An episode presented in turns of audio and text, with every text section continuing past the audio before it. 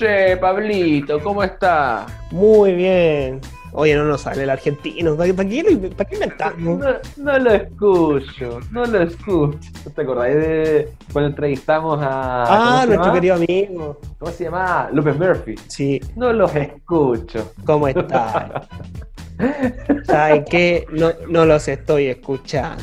Oh, oigan, vuelvan, vuelvan a este capítulo que para nosotros fue, una tragedia, Pero Tulio, pero la edición de Tulio y Patana hizo que, que funcionara sí, bien. sonará bien. Sí, lo lograron. Oye, pero, pero Pablito, se nos fue presidente, Carlito. Sí, un peronista que derivó en neoliberal extremo. Todos juntos, hermanas y hermanos, a triunfar, a triunfar, a triunfar. privatizando casi la mitad de Argentina, teniendo la con- convertibilidad. Qué extraña esa cuestión, por eso es que siempre me ha llamado la atención de Argentina, que todos son peronistas, todos son populistas, qué sé yo, pero puta tenéis peronistas de derecha, peronistas de izquierda, peronistas capitalistas, peronistas socialistas. El peronismo es todo. Yo quisiera una especie de dictador militar como Juan Domingo Perón. Cuando te hacía desaparecer, seguías desaparecido. Y su esposa era Madonna. A la, a la Cristina que es peronista, creo que, que Macri también se decía peronista, en un principio. En algún momento sí. Y creo que López Murphy también dijo que era una especie de peronista. Qué raro, que eso, eso no pasa en Chile, ¿eh? No teníamos ningún personaje tan, tan trascendental. Carlos Ibáñez del Campo, ¿no? ¿Quién se dice Carlos Ibañista? Eh, nuestro querido Jorge Tarut. Eh, el presidencial, el futuro presidente. No, ya no, de acuerdo que cayó en desgracia. No, pero la verdad. ¿Pero por qué? el padrino de Tarut es Carlos Ibáñez del Campo. Su papá era ministro, fue bautizado en la capilla de la moneda. eh, ¿En serio? es republicano el caballero. ¿Quién lo diría? El 5%. El Un 5. saludo para. No, un pues, el saludo para 3%. Sacó 3%, Pablo. Sí, sí, 2,95. Oh, Pero bueno. puedo volver a estar, weón. Oye, ¿y qué más está pasando? Volvamos un saludo a Menem, a la Cecilia y a toda su familia y a todos los amigos de Carlitos Menem. Pero volvamos a Chile. Estamos de vacaciones, el país funciona, las vacunas. ¿De qué crisis me hablan? Si el país funciona, la señora Juanita, la gente está en la playa o en el campo, empezaron las vacaciones. ¿Estás de vacaciones, Pablo? ¿no? Pero, pero la gente sí, la gente disfruta el plan paso a paso, el permiso de vacaciones. Yo quiero vacaciones. Yo todavía pido mis vacaciones a, a Patana y a Tulio, que no, no me han querido liberar. No, primero que paguen las cotizaciones primero. Pague la- oye, el aguinaldo, ¿cómo se llama este que te dan? Aguinaldo, pu, para las El bono. vacaciones, para ir a celebrar, para descansar un poquito, pu. No, pues si ellos se fueron, nosotros nos quedamos acá. Son las vacaciones de Tulio Patana. Nosotros estamos peor. Estamos a punto de cerrar la fundación. Vamos a venir con Daniel Stingo. ahí Apagamos la luna. No, pero Chile, Chile va bien, a pesar de todo lo, lo que podría haber sido negativo. Sí, no, Todo lo que ha pasado, el casi estallido social que se armó. no, pero sé que con las vacunas como que le- logró un manto de, de unión nacional. Oye, ¿quién lo diría, no? Salva la man que se mandó ahí con los tarros, que dijo que los, los inmigrantes no podían vacunarse. Oye, hay que eso de Alamán, todo lo que Sí. dice es lo contrario. Sí, oye, a la man de otro que como que cayó en desgracia. en la patrulla juvenil, todo este aire como medio liberal, pero ahora... Oye, pero ¿sabes qué? Yo creo que le hicieron la cama. Yo creo que le, le, le- le dijeron, oye, anda, di esto, pero va para cagárselo. Desde la rana, no. la rana René, ¿cómo se llama? Taranana, con Con Alamán. Alamán. Hoy estaba viendo un gráfico acá, Pablo, mientras me conversáis del tema de la vacuna. Y bueno, recomiendo a los auditores que lo vayan a buscar porque Chile está, pero, pero a la cresta, en lo alto de la distribución de la vacuna y el porcentaje de vacunados. Bueno, los chilenos son, no suelen vacunar harto, pero, pero aquí, no, aquí nos vacunaron. A ti te vacunan harto. aquí no, ¿Cada cuánto te vacunan, JP? Pucha, no, no, no, no, no, no, no vamos a entrar en, no vamos a entrar en detalles, pero la vacuna me llegó tarde, como sabrán los auditores. Ya. Hubiera llegado tres semanas atrás y, y- y me, me salvo el coronavirus. Déjame tocar una canción triste para ti en el violín más pequeño del mundo. Pero ya estás inmunizado. Pero estaba cachando que está Chile, aquí no cacho bien el gráfico, pero de verdad, bueno, tú ves que todos los países de Latinoamérica están más o menos parejitos, Brasil, Costa Rica, Argentina, y Chile está, pero Está tu país. en la cúspide, en el Everest. Pero está tu país primero, pues. ¿Cuál es mi país? ¿Zambia? ¿Israel? ¿Israel? Sí, pues. Ah, no, estoy, estoy viendo el, el mapa de Latinoamérica. Si me sigo comparando con. No, sí, pues estamos bien. Oye, si estos eran los tiempos mejores.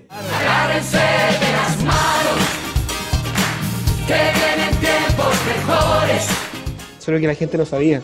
Piñera, Piñera fue visionario, miró a largo plazo y dijo, no, se viene una pandemia, la más grande en los 100 años, las vacunas, tiempos mejores. Para que la gente no crea que solamente discutimos fake news. Te tengo un dato. ¿Cuál? A ver, La tasa de dosis administrada ¿ya? cada 100 personas en Chile es de 8,39 y es más del cuádruple de la tasa a nivel mundial. Muy bien, O pues. sea, nuestra tasa chilena es cuatro veces superior a la al promedio a nivel mundial. Así que un aplauso, un aplauso para Chile. Oye, JP, y, y- y en vez de decir todas estas cosas, ¿por qué no mejor vamos con la, con la entrevistada? Uh, oye, oye, ustedes saben que esta intro la grabamos después del, del- del capítulo, pero este capítulo de verdad, de verdad, de verdad, está, pero Está muy bueno. está muy bueno, está granítico. Granítico. Ya, vamos con ella mejor. Vamos, vamos. Los expulsaron de la primera línea porque eran demasiado famosos y se robaban la atención de todos. Camino a Valparaíso se les ocurrió probar suerte en el que baila pasa, pero no calificaban con su scooter. ¿Seré weón? Verdaderas víctimas de un sistema opresor, tiránico, patriarcal, carnívoro, parrillero, cervecero. ¿Se hace la víctima? La desesperación llevó a este par de patipelados a echar mano a sus estudios de derecho y tomarse las cosas en serio. En la medida de lo posible. Unos dicen que se volvieron locos, otros los han escuchado por ahí haciendo show. Volvimos de esa intro, Juan Pablo Caneo. eh, hoy día tenemos una conversación con una invitada muy especial, porque al fin salimos de Santiago, al fin salimos Uh, del distrito por 10 fin. y el distrito 11. Y Valparaíso, que también abusamos de Valparaíso, hay que decirlo. Exactamente. Pero es que hay un amor especial por Valparaíso. Aguante, puerto. Sí, aguante el puerto. Oye, pero tenemos eh, a Rocío Cantuarias. La gente lo sabe, pero antes de grabar el podcast estábamos conversando y, y de verdad es difícil pronunciar el nombre. Ella es abogada de la Universidad de Conce, es vicepresidenta del Consejo Directivo de la FPP, es docente universitaria en la Universidad de Conce, de la Universidad del Desarrollo, del Andrés Bello. eh, y lo más importante es eh, candidata constituyente por el Distrito 20, que si no me equivoco, es Concepción, San Pedro, Chihuayante, Talcahuano y no sé si es que se me falta alguno. Tomé San Pedro, Santa Juana, Penco, Florida, sonó se comuna. Nos faltan muchos. Sí. Por, Sí. por eso tenía aquí, etcétera. Bueno. Son Re- eh, comunas. resumen, Distrito 20. Distrito 20, exactamente. ¿Cómo estás, Rocío? Bien, súper. ¿Y usted? Muchas gracias por la invitación. Muy, muy bien. Súper. Oye, vamos, vamos ya a conversar sobre, sobre los aspectos que nos faltan de la Constitución, porque ya hemos hablado de los órganos que deberían o no deberían estar, ya hemos hablado de los derechos eh, sociales y que deberían o no deberían estar, pero eh, hemos dejado de lado un aspecto muy, muy importante de la Constitución, y aquí preguntarte también si es que debería estar o no debería estar, que es lo que se denomina constitución económica. Son los aspectos económicos que están integrados en la Constitución, que algunos dicen que debería estar, otros dicen que no. Y mi pregunta es, eh, Rocío, a tú como candidata constituyente eh, y que posiblemente puede llegar a ser eh, parte de la convención, ¿tú crees que deberíamos establecer un sistema, algún modelo o algo en la Constitución? Yo creo, Pablo, que, que, a ver, el tema es súper, súper interesante, eh, es fundamental. Ustedes saben que, eh, que sin estas variables económicas, aun, cu- aun cuando, o sin, el, eh, o sin el, la solución, ¿no es cierto?, al problema económico, sin que le demos pelota, sin que le demos importancia a estas materias, la verdad es que se convierte, ¿no es cierto?, en un problema social. O sea, esto del orden público económico o de los principios económicos que tiene que contener una constitución, que contiene eh, la constitución que nos rige actualmente, eh, la verdad es que se traduce directamente en que estemos eh, el pueblo, digamos, la ciudadanía, peor o mejor. Entonces, como primer punto, Pablo, a tu, a tu respuesta es que en los principios económicos y este, que los principios constitucionales al final son el primer... la primera piedra, ¿no es cierto?, angular del orden público económico, la verdad es que no solamente deben estar plasmados en nuestra Carta Fundamental, sino que además deben ser eh, reforzados, ojalá en esta oportunidad que tenemos, ¿no es cierto?, para, eh, para cambiar o para reforzar algunas instituciones en nuestra Carta Fundamental. Yo creo que, que los principios, estos principios que se llaman económicos y que en algunas personas pudiera como, sobre todo en personas que tienen un discurso un poco más de economía, eh, ¿no es cierto?, centralmente planificada, y voy ahí a contestarte respecto del sistema, deben estar eh, súper claros en la Constitución y súper reforzados, partiendo por los principios que hacen que nosotros nos podamos desenvolver eh, libremente. O sea, contestando concretamente, Pablo, yo creo que el sistema económico, hoy día economía social de mercado, ¿no es cierto?, no debería estar explícito en nuestra constitución, yo creo que, o, pudiera ser, eso pudiera ser un tema que, que, podríamos discutir. Creo que en teoría, como lo hemos hecho hasta ahora y sin que se explicite en la Carta Fundamental, nos permite, ¿no es cierto?, tener amplitud o tener la libertad para que a través de leyes, ¿no es cierto?, y de normas inferiores podamos estar mejor y, podamos preocuparnos de que las personas progresen. Entonces, el, modelo o el sistema económico que se elija para la, nueva constitución, que espero siga siendo un eh, sistema, ¿no es cierto?, de, libre mercado, eh, bueno, de economía social de mercado, ahí, ¿no es cierto?, con algunos matices, no se regule expresamente, pero sí se sustente, está en las bases, ¿no es cierto?, de este sistema en nuestra constitución como es hasta ahora y que tal vez pudiéramos incluso reforzar, muy en contraposición a, querer meter, eh, ¿no es cierto?, Una, un sistema más socialista o más planificado. Yo quiero quitarle unos minutos a JB que iba a contestar para hacer una. No, pero con pregunta. Con la boca abierta queriendo intervenir, pero. Sí, no, pero, pero es, poquito.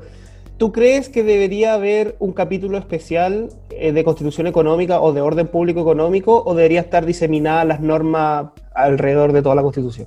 Encuentro que el tema de, orden, Pablo, no sé qué opinas tú, tal vez como por sistematización, pero creo que, que, el orden público económico que se plasma primero a través de los principios, ¿no cierto?, constitucionales, como el principio de subsidiariedad, de libertad económica, el primero, de propiedad, el, antes que el primero, está, pudiera ordenarse, sí, tal vez, tal vez para darle eh, un refuerzo, pudiera ser, pero no estoy, no, no, te, no, me, no me caso hoy día con, sí, nosotros debemos ordenarlo y sacar el derecho de propiedad del capítulo, eh, ¿no es cierto?, de los derechos fundamentales y dejarlo junto eh, o al ladito del 19 número 21, ¿no es cierto?, y que tenga otro, eh, otra numeración u otro orden, creo que no es tan importante, Pablo. No sé qué opinas tú, cambiarle el orden. Lo importante es que estos principios se sigan plasmando, incluso con más fuerza para que nuestra, eh, bueno, nuestra clase política, para que, para que las autoridades y personas que estén en un gobierno determinado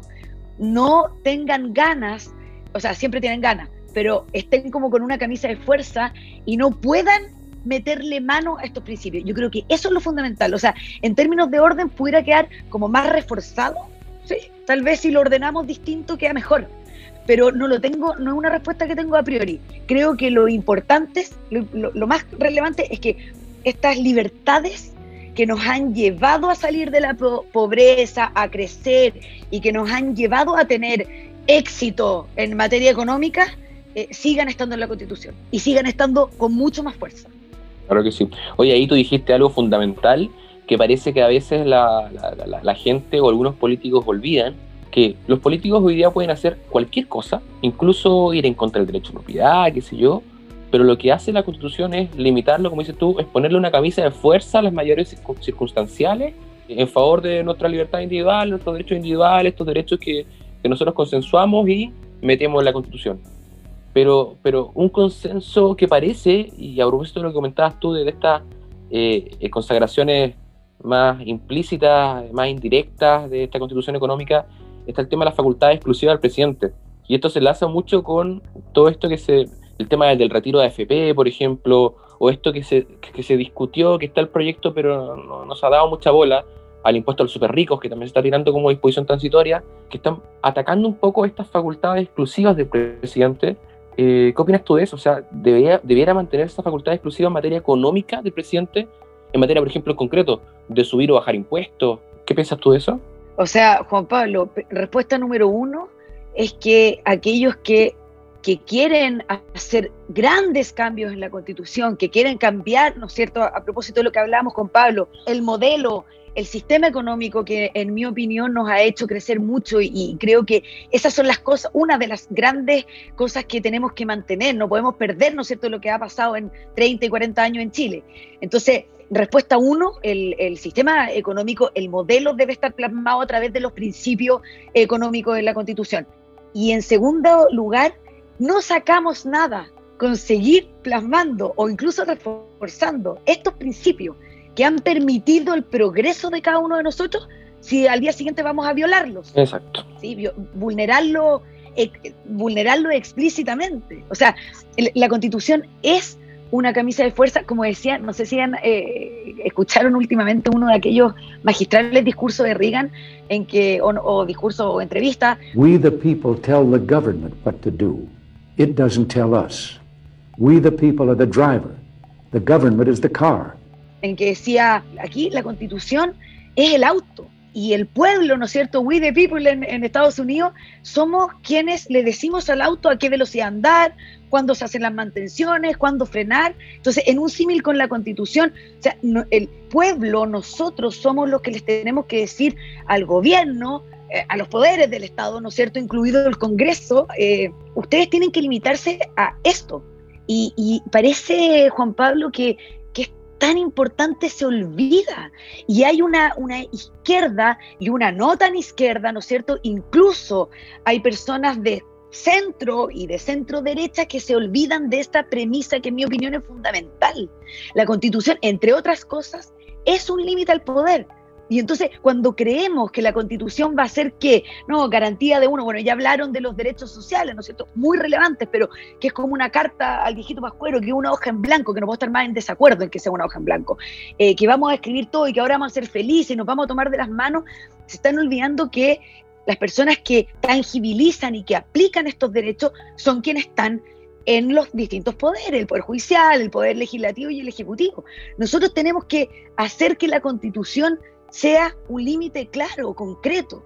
Lo que está pasando, lo que tú comentáis, Juan Pablo, y lo que está pasando con el principio de reserva legal, eh, ¿no es cierto?, atendido a que hay materias que son de iniciativa exclusiva del presidente de la República, en materia impositiva, incluso, Juan Pablo, el Tribunal Constitucional, y ya hablaron de las instituciones en otro podcast anteriores, el Tribunal Constitucional, en mi opinión, tiene que sí o sí existir, tal vez reforzarlo.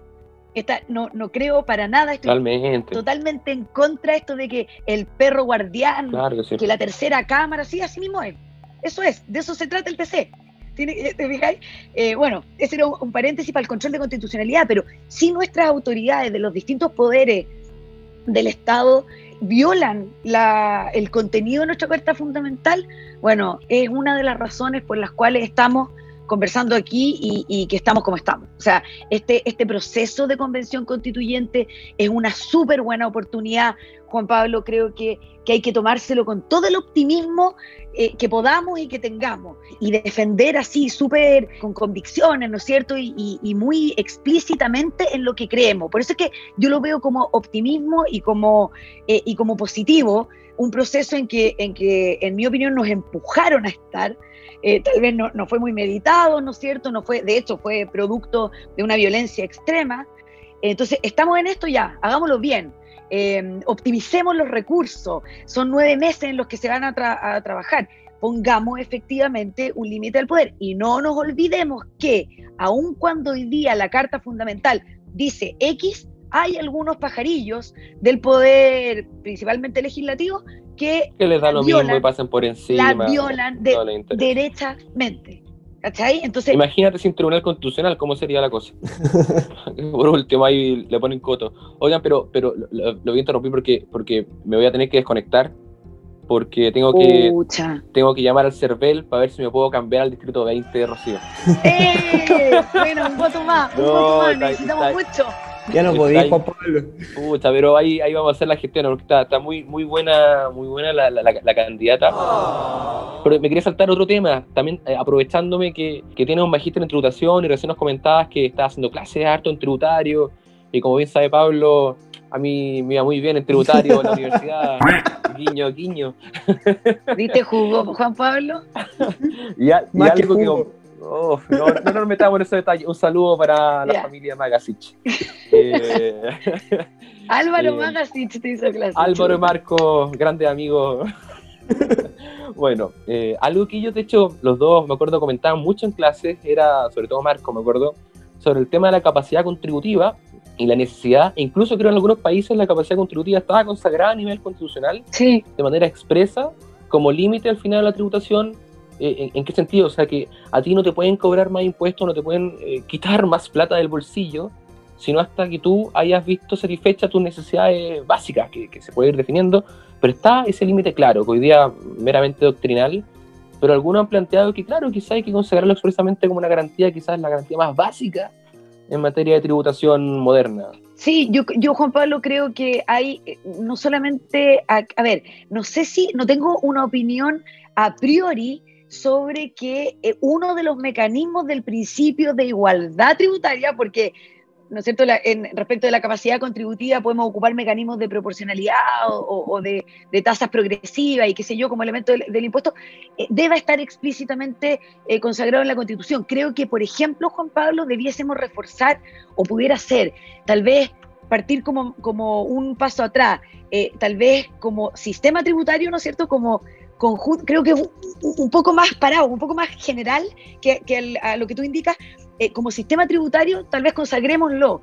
Eh, ¿Qué se entiende? Porque ahora son interpretaciones, ¿no es cierto?, jurisprudenciales del TC, eh, ¿qué es lo que son los tributos? El TC le ha dado una interpretación más restrictiva, sin incluir a, tributos como impuestos, te fijáis, sacando tasas y algunas otras cargas o, o en el público. Entonces, tal vez una buena idea sería, eh, luego de, eh, de estudiar los efectos económicos de esta inclusión, eh, ¿no es cierto? Eh, el sistema tributario como conjunto, como una mirada de conjunto de tributos que afectan a una persona. Y luego como una derivada, este principio de igualdad o de, capacidad contributiva. Porque la verdad es que lo que, lo que tenemos hoy protege esta capacidad contributiva, o debería protegerla. Aquí, respecto del- de la capacidad contributiva, del principio de igualdad, ah, el principio de irretroactividad de la, de la ley tributaria, Juan Pablo, tal vez debiese estar antes Mm. incluso que la consagración explícita del de, eh, del de capacidad, ¿te fijáis? Porque ese se deriva de otros principios. Y, y lo que dijiste respecto del, del impuesto a los súper ricos me parece una impertinencia del porte de un camión, no solamente por la evidencia empírica de otros ordenamientos jurídicos que lo han establecido y que ha sido un desastre, que incluso han tenido que, eh, el castellano, castellano, recular, ¿no es cierto? Y lo, lo pusimos, lo sacamos, porque, porque se vio que las inversiones volaron para otras eh, jurisdicciones mucho más amigables con, con la inversión, que es la que finalmente da trabajo, ¿no es cierto? Y bienestar a las personas. Entonces, respecto del, eh, respecto del proyecto este inconstitucional, por donde lo mirí, eh, del- de los súper ricos, ahí la verdad es que no estaríamos cumpliendo con casi ningún principio tributario. Esa, si, si es que esa norma se llegara a, a- a aprobar, ¿te fijáis? Casi con ninguno. Y por eso me acordé del principio de la irretroactividad de la, de la ley tributaria. O sea, le vaya a poner un impuesto Importante eso, sí. a, a los super, le vaya a poner un impuesto al patrimonio, otra impertinencia, ¿no es cierto?, en materia eh, tributaria, la- los impuestos al patrimonio, no- creo que la mayoría de la doctrina los, los vilipendea y encontramos que, que insólito, ¿no es cierto?, pagando impuestos eh, a las contribuciones, a la herencia, ahora los super ricos, y, y, debier- y debiésemos tener certeza y seguridad jurídica de cuáles son los impuestos que te van a tocar, y no que, no que me digan hoy día que no, que si soy súper rica, además que lo que es súper rico, al 31 de diciembre del año pasado, entonces voy a tener que eh, pagar un impuesto del que no tenía idea que existía, porque no existía, ¿te fijas? Entonces, ahí creo que hay algunos eh, principios como sistema tributario que pudiéramos ordenar y tal vez reforzar. Sí. Claro. Rocío eh, y Juan Pablo, yo creo ¿Están que. aburridos? este podcast- No, está, No, estamos oye. Ah, No, a nosotros nos encanta tributario, te, te- te lo aseguro. Sí. Oye, pero, pero este podcast es La un carrusel, es un carrus- carrusel de emociones.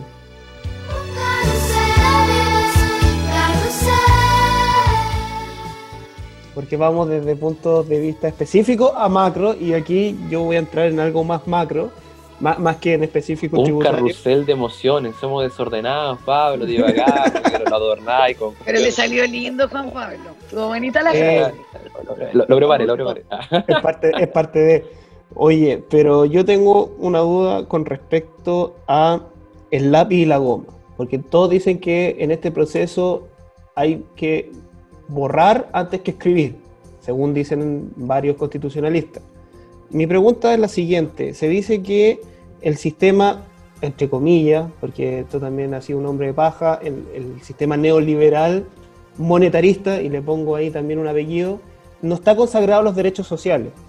O sea, ahí no podemos encontrar el sistema neoliberal, sino que está consagrado, por ejemplo, en lo que es el Banco Central, el sistema presupuestario y la iniciativa exclusiva del presidente de la República en materia de gasto, porque muchos dicen que eh, cuando los Chicago Boys vinieron y influyeron en la Comisión de Estudios de la nueva Constitución, decían que el control de la economía se hacía a través del control de la inflación.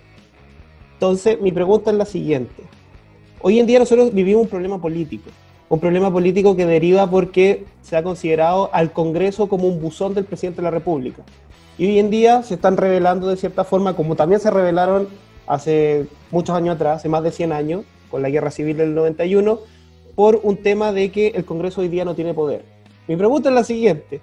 Tú, Rocío, constituyente, estás sentada ahí en el Palacio Pereira, si no me equivoco, que va a ser la sede de este proceso.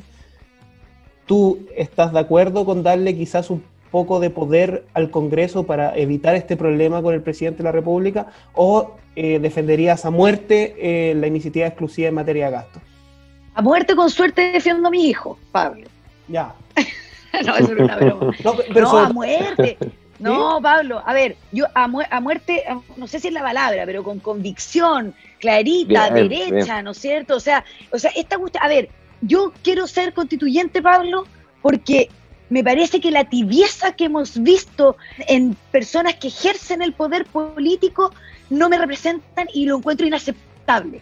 ¿Te fijas? O sea, yo soy una, una ciudadana, no he estado nunca en un partido político, voy independiente, no, no, no he participado nunca, de, no, no soy activista de nada. O sea, yo estoy aquí porque creo que tenemos que defender lo que creemos con convicción y no nos podemos dejar avasallar por ideas que se han desnaturalizado y que se han colocado en el discurso como verdades absolutas. Ya, eso como primero. Yo, yo, yo creo que, y, entonces cree esa muerte que tenemos que defender, el presidencialismo reforzado que tenemos, darle más poder y dejar al Congreso con poco poder, Pablo, y te contesto que no sé qué más poder puede tener el Congreso hoy día. El problema, en mi opinión, de esto que de la falta de gobernabilidad o de legitimidad, ¿no es cierto?, para que el presidente con sus ministros haga la pega, no tiene que ver con el sistema de gobierno. Esa es mi opinión. Y lo, y lo vemos hoy día en que no tenemos un sistema parlamentario y parece que en muchas oportunidades sí lo tuviéramos, ¿o no? O sea, mandando proyectos de ley en que no tienen ninguna iniciativa como el que conversábamos con Juan. Pablo y lo mandan igual y lo aprueban igual. Por ahí mencionamos a la pasada el retiro de los fondos de la FP. O sea, ¿qué te sucede? Lo iba a decir más en castellano, pero me, me- me estoy conteniendo. ¿Qué te pasa? ¿Te fijáis que me estáis leseando, me estáis tonteando? ¿Te fijáis? O sea, eh, no, no estoy de acuerdo en que, a ver, creo que el problema no es del sistema. Estoy de acuerdo en un sistema presidencial o presidencialista, sí, creo que nuestra, nuestra historia, ¿no es cierto?, nos acompaña. Vamos además, ahí te fuiste a, a- a la historia constitucional de Chile, pero vimos algunos intentos, ¿no es cierto?, de, de parlamentarismo que, Mm. que, que No la verdad es que no acompañaron nuestra idiosincrasia, nuestra cultura y no funcionó.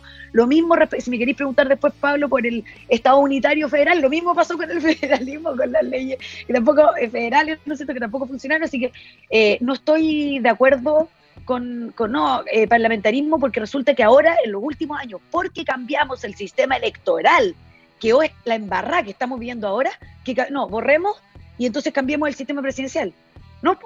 Es como, eh, es como manejé, haciendo el símil con Reagan, es como que manejé curado y choqué, y entonces tengo que cambiar el auto. Oye, perdón, pero eh, sométete a las reglas y al orden jurídico imperante, si basta con eso, con el límite que estamos hablando. Señores autoridades, Poder Ejecutivo y Legislativo, sométanse a las reglas que tenemos, porque esa es nuestra seguridad como ciudadanos de a pie. O sea, si nos ponemos a violar cada vez que nos convienen, no solamente principios constitucionales, sino que normas expresas de la Constitución y, de ahí para abajo, entonces, ¿de qué estamos hablando? El tema a discutir no es el auto, ¿te fijáis? No es el sistema eh, presidencial o parlamentario de la Constitución, el problema es otro.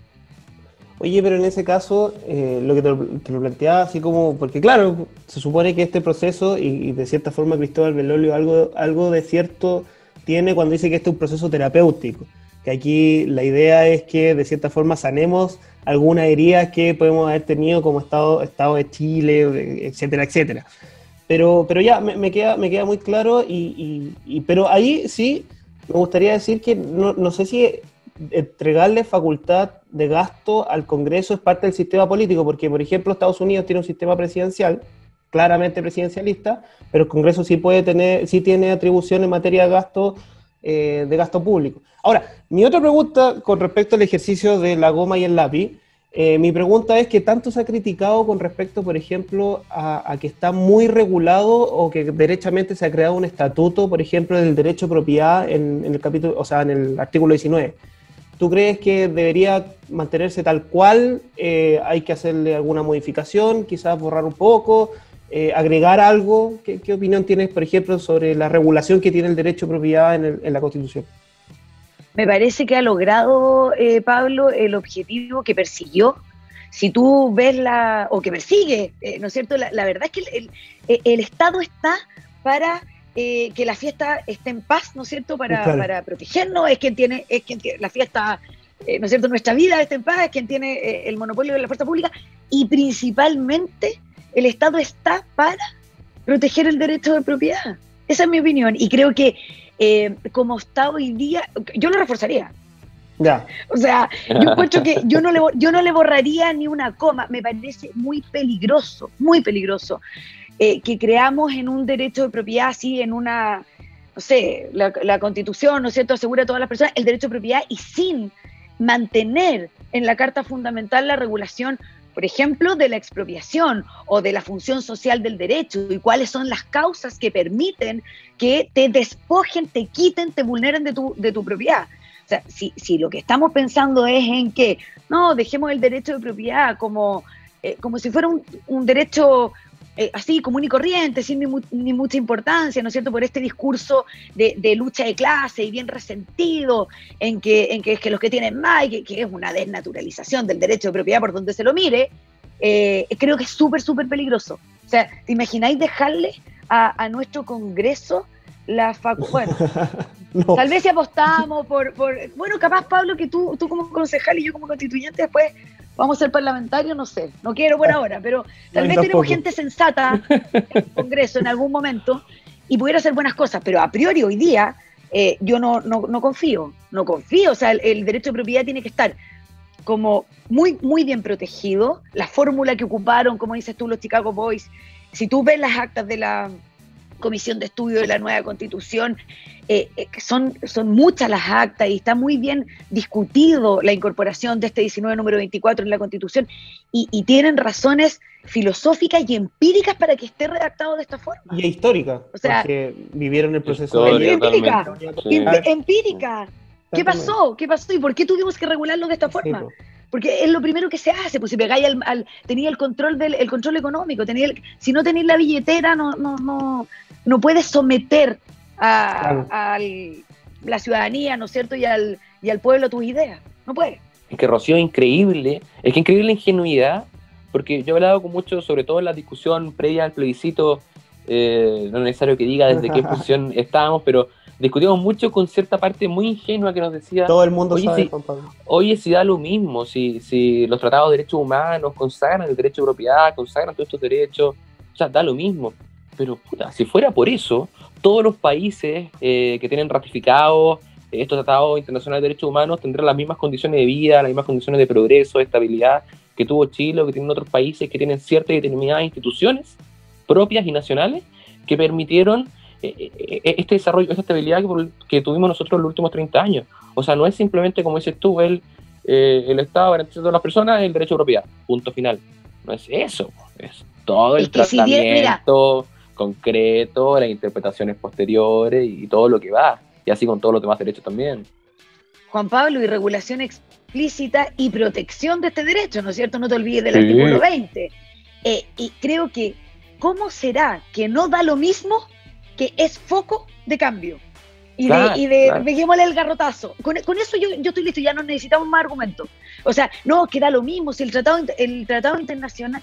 Entonces no tengamos una nueva. ¿Para qué nos vamos a estar gastando la plata en la, en la sede, como dijo Pablo Pereira, en pagarle sueldo a 155 personas que creen este nuevo proceso si con, lo- si con el tratamiento o regulación de los tratados internacionales basta? Ya estábamos listos. Ese, ese argumento. Claro. Estábamos listos. No tengamos o sea, constitución, pues, ¿para qué? no, o sea, no seamos ingenuos y no seamos tan descaradamente mentirosos. O sea, la protección del derecho de propiedad, la libertad económica, la libertad de asociación, el principio de subsidiariedad, ¿no es cierto? Hablando de constitución económica, eh, son principios y normas que hay que defender. No sé si a muerte, Pablo, pero, pero con, tal vez sí. Eh, Bueno, un- A muerte, a muerte. Perdón, muchos lo han, muchos lo han defendido con su vida. Hay que, hay que defenderlo con convicción, con claridad, sí. con, con, con evaluando los efectos y las consecuencias que trae aparejada un cambio en esta materia. Si la, la irresponsabilidad llega tal en materia económica, Juan Pablo, me, me voy un que latero lo, lo en materia impositiva, que latero lo, lo tributario, pero tú te fijas y que los cambios, que eso también va a pasar, ¿ah? o, o está pasando con el impuesto, el proyecto del impuesto a los super ricos y con otro, porque queremos pegarle el zarpazo a la billetera, Banco Central, ¿para qué decir? Y ahí queremos poner a los amigos, ¿no para que sea la gra- de- democratizarlo, para que sea la billetera y reventar eh, los niveles de inflación y reventar, y, reventar a nuestro lindo chilito. Pero respecto de, eh, de esos proyectos, nosotros cambiamos, no, ahora vamos a eliminar las rentas presuntas, porque los grandes conglomerados agrícolas eh, están protegidos y tienen un sistema distinto que el resto. ¿Cuáles son las consecuencias? Pregúntome yo, que lo hago cada vez que se le ocurren a estos genios algunos proyectos de ley que en mi opinión son tan malos. ¿Cuáles son las consecuencias económicas y sociales de los cambios que se proponen? ¿Cuál es la consecuencia económica y social de eliminar el derecho de propiedad o al menos eliminar la institución de la expropiación de la Constitución? O sea, pensemos un poco más allá, porque esto no queda lo mismo porque está protegido con tratados internacionales. No, señores, veamos cuáles son las consecuencias. Y como no las vamos a tener, podemos estudiarlas a priori, ¿no es cierto? Sí, pero, pero además miremos para el lado, pues, miremos un poquito de historia constitucional y veamos qué es lo que pasó cuando eh, nos pusimos a, a violentar nuestra Carta Fundamental de 1925 y vía decreto, ¿no es cierto? Y vía ley a expropiar tierra en Chile. O sea, veamos qué pasa en, en materia Los resquicios legales. entonces, no, pues, Juan Pablo, no, no, invítame con alguien que crea que hay que sacar el derecho de, la, de propiedad de la Constitución y algunos otros, tan importantes como aquel. Sí, una locura. Oye, yo, yo quería hacer la pregunta, pues ya le hemos tocado el, tema, pero principio de subsidiariedad. Lo, ¿Dejas la limitación a la creación de empresas del Estado a través de, de este quórum calificado que, es- que hoy en día está o permites que, sea más gravoso el quórum o le quitas el quórum? ¿Qué, qué hacemos con el principio de subsidiariedad y la creación de empresas, al Estado empresario? Perdona, paréntesis tomando eso que dices tú y ligándolo con algo que decía Rocío, que a mí me llama, lo comento nada más, que me llama mucho la atención que, claro, hay mucha discusión de incluir eh, derechos sociales, derechos sociales, qué sé yo, pero hay un derecho social, el derecho a la vivienda, que no solamente viene el derecho social eh, mencionado, sino que dicen artículo 19-21, conságrese el derecho de vivienda. Pero ese O sea, ya tienen elegido, ya tienen elegido el numeral, que es justamente el numeral El- donde está la li- libertad económica y la libertad de empresa. Eh, no sé, eh, increíble hacia dónde van. Ahora sí, vu- vuelvo a la pregunta, Pablo, que quería, tenía que desahogarme con eso. ¿Qué hacemos con el principio de subsidiariedad? Mantenerlo, o sea, el, el principio de subsidiariedad es el principio que, que, que permite y que asegura eh, la libertad de todos. O sea, el reconocimiento de- del individuo junto con el principio de, ser- de servicialidad del Estado, ¿no es cierto?, para que sea aplicable, y el, y, el reconocimiento y protección de la autonomía de los cuerpos intermedios, Pablo, es, es, es lo que lleva a que tengamos una y que vivamos en una sociedad libre y democrática. Así, así de importante. Y respecto del Estado, de, del estado empresario, eh, bueno, también estudiemos un poco, veamos eh, un poquito nuestra historia, qué es lo que pasa cuando el Estado es quien ejerce este rol empresarial. En los últimos 30 años el rol empresarial del Estado no ha hecho más que eh, disminuir, ¿no es cierto? Gracias por eso, digamos, a, quienes, a, nuestros redactores de la Constitución de 1980 que, que lo armaron de este, de este modo y, y, gracias a los gobiernos que han, eh, que han seguido, ¿no es cierto?, que lo han eh, mantenido y que lo han incluso fomentado. Fíjate que respecto de, por ejemplo, las empresas sanitarias, fue el gobierno de Frey quien privatizó muchas de ellas. O sea, las privatizaciones de empresas estatales, que lo único que hacían era traer aparejadas pérdidas económicas, ¿no es cierto?, con, con lo que implicaba en el gasto público, porque las empresas del Estado finalmente las financiamos eh, todos nosotros con nuestros impuestos. Entonces, creo que el camino estuvo muy en la línea correcta, en el camino correcto, ¿no es cierto? Eh, el auto eh, que, es el gobierno, se, se, fue por el, por el lado que nosotros queríamos manejarlo. Me parece, me parece que las empresas del Estado deben someterse a las mismas reglas que las empresas, o sea, el principio de especialidad eh, del giro, eh, Pablo, ¿no es cierto? Y que se, que se dediquen a, lo que están hechas por ley. la, no la no discriminación económica también. la no discriminación económica y que se, que se sometan. Exacto, pero, pero ahí, eh, Pablo, yo creo que en, la, en el tema del Estado empresario, me parece que es el camino, el camino es mantener las pocas empresas públicas que existen en Chile, ¿no es cierto? Eh, o, tal vez disminuir la, disminuir la cantidad, porque hay algunas que, que si fueran privadas estarían cerradas hace tiempo, ¿no es cierto? Si tuvieran un, un dueño con nombre y apellido ya no existirían. Eh, y bueno, buscar la eficiencia de las que, de las que sí pueden, de las que se andan bien, digamos. Pero estoy completamente de acuerdo con las privatizaciones que a lo largo de los años se han llevado a cabo y no estoy para nada de acuerdo en que las empresas del Estado se expandan o que, o que algunos ingeniosos crean que tienen que eh, involucrarse en industrias o en materias en que, eh, en que no, no, no es necesario. ¿Fijáis? No me imagino otra razón, Pablo, como en términos las empresas del Estado cómo andan, habitualmente pésimo, con nuestra plata. la plata no es de nadie, entonces yo contrato al amigo, ¿no es cierto? El gerente que, gerente que en algunas de ellas, ¿no es cierto? Los sueldos son impresionantes, casi no son de mercado. Codelco. O sea, ENAP, Codelco, ENAP, ahí tenemos la refinería eh, acá al lado en Conce. Eh, creo que es como... Acá también, en Concon. En Concon, claro, exacto. Eh, cómo, cómo fomentar algo que muchas veces, no generalicemos, pero muchas veces anda mal. Es como absurdo. Los frenos del auto no sirven, hay que cambiarlos, pero no hay que ponerle más frenos malos. No, no sé, es ridículo. Es verdad. Oye, ya estamos llegando al final. Eh, la gente sabe que Tulio y Patana nos, empiezan a, molestar diciendo corten, cierren, por favor. Ya están pasándose del límite. ¡Apúrese, apúrese, que ya no queda tiempo!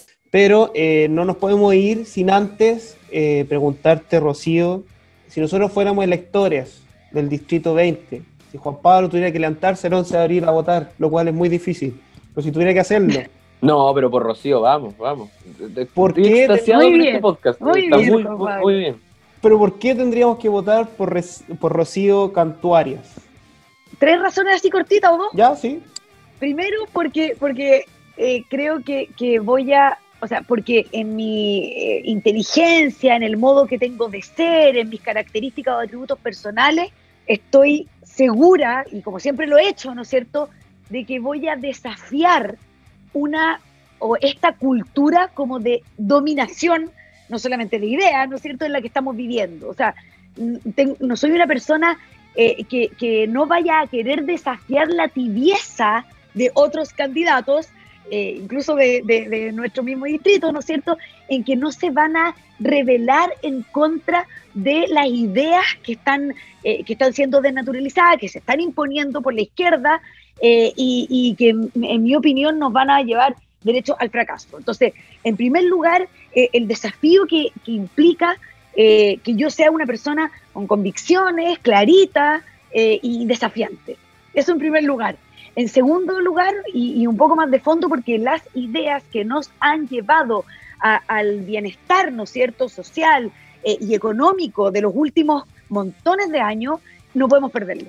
Y entonces esto de olvidarnos y de que la hoja en blanco y de que grandes ideas que no han funcionado en casi ninguna parte del mundo estén plasmadas en una carta, en una carta fundamental, me parecen eh, una impertinencia, por decirlo de forma súper suave.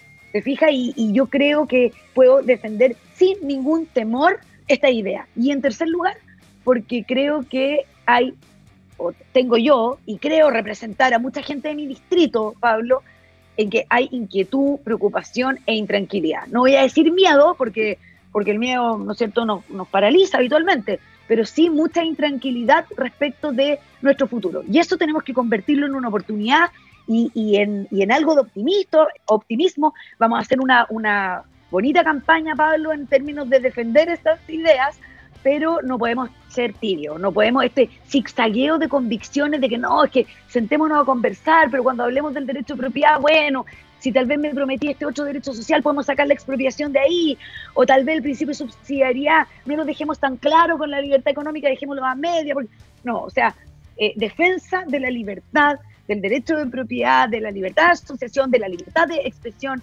defensa del orden jurídico, ¿no es cierto?, del Estado de Derecho. Ya puedo estar, yo como que dije varias ideas de, de quién soy y, quién, y qué puedo aportar en la Constitución. Y una cosa que puede ser una tontera, Pablo, pero no estoy de acuerdo que lo dijiste al pasar, no estoy de acuerdo en que la sede sea el, la sede Pereira. ¿Qué es eso?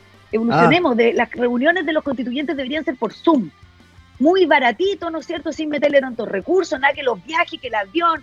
estas personas, esperemos, no se crean los fundadores de la patria. Yo creo que muchos creen eso. O sea, Pablo, humildad, ¿cachai? Ese es el último punto, humildad. Ojalá la, la, las reuniones de la convención constituyente sean por Zoom como es en la mayoría de las empresas y de las instituciones, como, como en la que estamos teniendo hoy día. Poquito gasto, no sigamos eh, metiéndole nosotros hay necesidades bastante más importantes. Y si es que tenemos que elegir una sede presencial, por favor, que sea en nuestra región del Biobío. ¿Qué es esto de la Pereira? ¿O no? Buena. Sí, muy bien. Oye, perdón, quiero hacer, quiero hacer un, comentario que eh, resume un poco de lo que ha hecho Rocío y por qué me gusta tanto la fuerza, Rocío, porque por lo menos para mí, y aquí me estoy tomando un poco la, no sé si debería hacer esto, censura. pero yo creo que el candidato constituyente tiene que por lo menos cumplir eh, dos elementos que son súper importantes. Uno que nos han dicho otros invitados, que es la capacidad de diálogo, la capacidad de llegar, y claro, y, y sí llegar a ciertos consensos, pero algo que muchas veces queda atrás y que pocos mencionan, quizás por temor o quizás porque prefieren no decirlo por temporada electoral, es la defensa de convicciones. Es decir, ¿sabéis qué? Este, este punto A, B y C de A, B y C no me voy a mover ni una coma porque los electores me eligieron para defender A, B y C. Hay que estar abierto a consensuar, a discutir, obvio. Pero aquí todos tenemos convicciones de qué es lo mejor para Chile eh, y esto va de izquierda a derecha. De, todos los candidatos tienen una convicción que defender y yo esperaría que por lo menos, no en todo, hubiera un punto A, B y C de los cuales yo no me quiero mover. No por, por, por, terquedad, sino por, por ser honesto, como dices tú, Pablo. Así que, bien, Rocío, eh, muchas gracias por, por habernos acompañado, por esta conversación tan rica, profunda, entretenida y mucho éxito en tu campaña. Muchas gracias por estar en el show. Gracias a ustedes, Pablo, Juan Pablo. Yo me entretuve mucho, ustedes estaban un poco serios, así que no sé si se entretuvieron tanto, pero que no, sí. parte del segundo bloque. Sí. La gracias conversación un poquito más seria que el intro. Gracias al show y esperemos que esta convención constituyente no sea un show como el que no queremos ver. Exacto. Eso. Así que muchas gracias por la invitación, chicos. Yo creo que nos van a dar material. Sí, sí. Hay show para rato, lamentablemente. Nos vemos, que estén bien. Chao. Muchas gracias. Que estén bien. Chao. Chao a todos.